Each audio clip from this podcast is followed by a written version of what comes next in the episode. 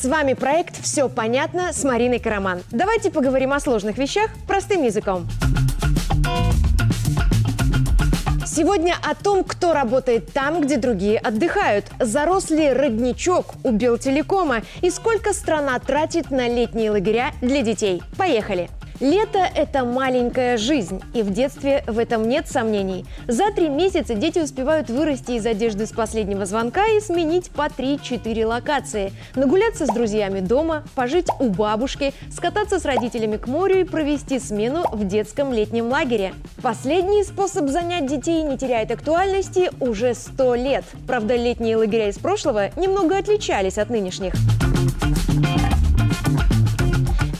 Летний лагерь для детей в привычном нам формате в 1876 году создал швейцарский священник Герман Вальтер Бион. Он вывез 68 подростков в Альпы, чтобы на природе дать им духовное и физическое воспитание. Идеологической базой этого сообщества стала Библия. Принято считать, что у нас такие учреждения тоже создавали исключительно, чтобы воспитывать детей в определенной идеологии. Но это не совсем так.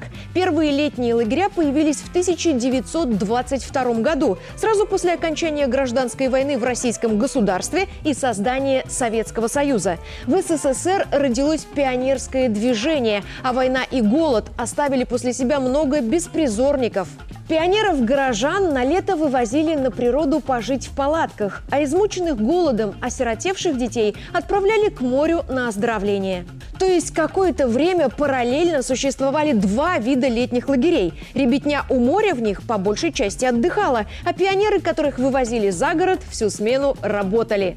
Их определяли в отряды по возрасту и интересам. Во главе ставили вожатых из числа комсомольцев или учителей, и вместе с ними дружины помогали по хозяйству пенсионерам, которые жили рядом с лагерем, и привлекали в ряды пионерской организации сельских детей. Несколько лет спустя советские власти решили, что отдыха заслуживают все дети, и стали массово прикреплять к пионерским лагерям статус оздоровительных. Там упор делали на питание ребенка. Считалось, что пионер, прибавляющий весь весе 1 килограмм в неделю – это правильно отдыхающий пионер. Да, сейчас в Беларуси есть лагеря, где дети работают. Они называются лагерями труда и отдыха. И, как правило, ребята там не ночуют. Приходят утром, уходят вечером. В них принимают подростков в возрасте от 14 до 18 лет. Лагерь заключает договор с предприятием, которое готово взять на работу несовершеннолетних. Родители покупают ребенку путевку, и дети не только общаются и развиваются, но и трудятся по несколько часов в день. При этом им платят зарплату. Они знакомятся знакомятся с новыми профессиями или прокачивают уже полученные навыки. Это полезно для развития личности, законно и безопасно. Детей отпускают работать только в компании, которые выполнили все требования белорусского закона о найме несовершеннолетних, а сами лагеря дотошно проверяют государственные комиссии. Нет, комиссии, которые решают, безопасно в лагере или нет, проверяют все учреждения, где отдыхают наши дети. И в комиссиях этих не пара равнодушных чиновников, а группа опытных специалистов из сферы образования, пожарного и санитарного надзора. Они смотрят, где дети будут спать, что будут есть, как с ними планируют проводить время, есть ли рядом педагоги, воспитатели, врачи и безопасна ли территория лагеря.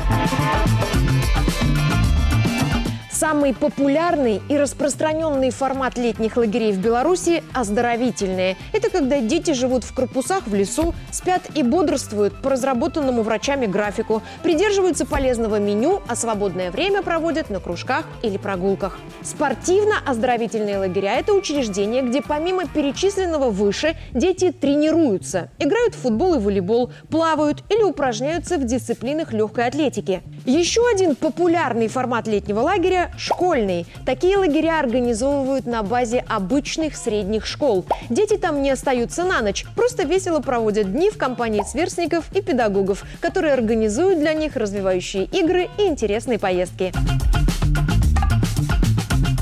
В 20-е годы прошлого века смена в летнем лагере длилась плюс-минус три с половиной недели. В 80-е, когда вожатыми работали мои родители, это были четкие 24 дня. В 90-е, когда в лагерь ездила я, смена все еще продолжалась 24 дня, и их было три в сезоне. Сейчас же есть профильные смены по 9 дней, но стандартная смена в лагере с круглосуточным пребыванием длится 18 дней. Зато в лето их помещается 4 штуки с пересменками. Это комфортный формат и для детей, которые успевают соскучиться по дому, и для их родителей, и для организаций, которые содержат лагеря. Лагеря и оздоровительные комплексы для детей по всей стране принадлежат разным предприятиям и управлениям образования. Именно за их счет поддерживают в порядке корпуса лагерей, территорию и кухни, закупают для них оборудование и платят зарплаты сотрудникам. Например, у Минского автомобильного завода есть лагерь «Зубренок» на берегу Волмы возле Смолевич. У БГУ – Бригантина под Родошковичами. У Белтелекома – Родничок в Воложенском районе. У Гродно-Азота – Купаленко. У Беларусь Рускалия, Дубрава и так далее. 90% средств, которые идут на ремонт и оснащение лагерей, это деньги владеющих ими организаций. Остальное они получают из местных бюджетов или в качестве спонсорской помощи. Сейчас в Беларуси работает 146 стационарных оздоровительных детских лагерей. В этом году на подготовку к сменам они потратят около 20 миллионов рублей. 600 тысяч из них владельцы получат как помощь из бюджета, остальное за свои. То есть практически каждая крупная компания страны содержит хорошо обустроенную локацию, где могут отдохнуть и оздоровиться дети ее сотрудников, а самим работникам не приходится оплачивать путевки для детей полностью.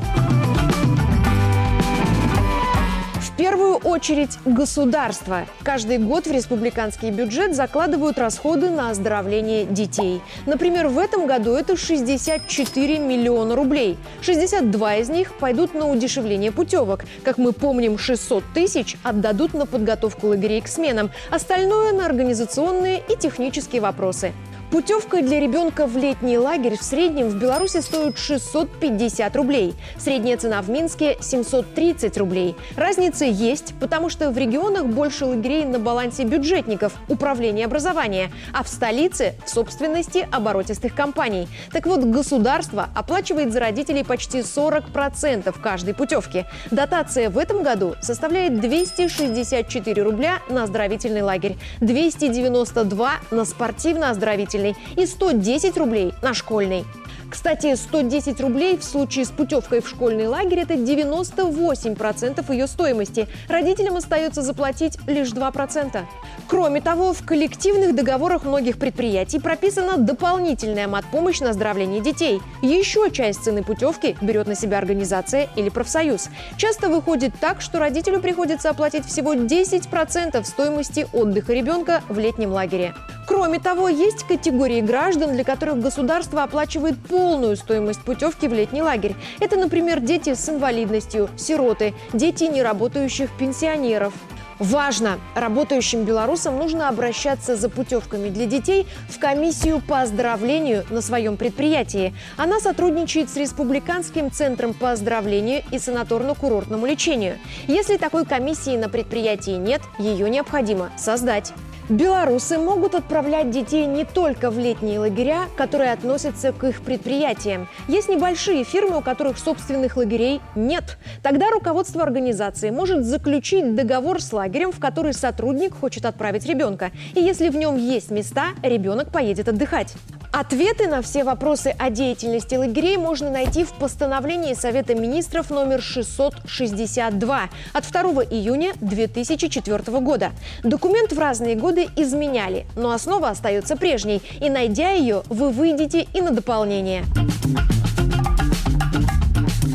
Вопрос актуальный, потому что в последние пару лет новый коронавирус внес коррективы в традицию проводить в летних лагерях родительские дни. От них пришлось отказаться, чтобы не рисковать здоровьем отдыхающей малышни. В этом году массовых мероприятий для детей и родителей в лагерях по-прежнему не будет, но приезжать к детям разрешат. Как и где будут проходить встречи, позволили решать собственникам лагерей. И здесь стоит войти в их положение. Начальник любого лагеря несет полную ответственность за жизнь жизнь и здоровье каждого воспитанника. В случае вспышки инфекции отвечать будет он, а не недовольный ограничениями родитель. Потому если разрешено приехать несколько раз за смену и встретиться в отдельном помещении, не стоит расстраиваться. Все меры направлены на сохранение здоровья детей. Ну и, конечно, родители всегда могут передать ребенку необходимые вещи и продукты через КПП лагеря. Нет, лагерь может быть стационарным, в собственности крупной компании, а может быть временным, организованным частным лицом. Некоторые бизнесмены и энтузиасты арендуют площади под детский отдых у санаториев, и таких предложений тоже очень много. Например, в этом сезоне будет полторы тысячи смен отдыха в детских лагерях. Отдохнуть планируют 155 тысяч детей, а стационарных лагерей, у которых есть своя инфраструктура, в стране 146. То есть внушительную долю лягушат-путешественников примут частные лагеря. Если у организатора такого учреждения в порядке все документы и есть утвержденное положение о создании лагеря, беспокоиться о безопасности не стоит. Он прошел ту же проверку государственной комиссии, что проходят собственники стационарных лагерей. Дать ребенку познать вкус летнего лагеря. Это ведь не просто 18 дней. Это 18 дней самостоятельности, за которые совсем еще незрелый человек успевает пройти очень эмоциональный цикл, завести новых друзей, а потом суметь с ними проститься. Ценить наше единство. Мы вместе не только растим, но и балуем детей. И никогда не терять ощущение, что лето – это маленькая жизнь, а не три зарплаты. Вспомните, о чем вы говорили в день зарплаты два месяца назад. Вот – а черную руку – гроб на колесиках. Миссии с пастой по ночам, костер и игру зорницы в конце смены вы помните до сих пор. И я помню. Я Марина Караман, и чего ждать от нового сезона детского отдыха в Беларуси, мы разобрались. Все понятно? До встречи!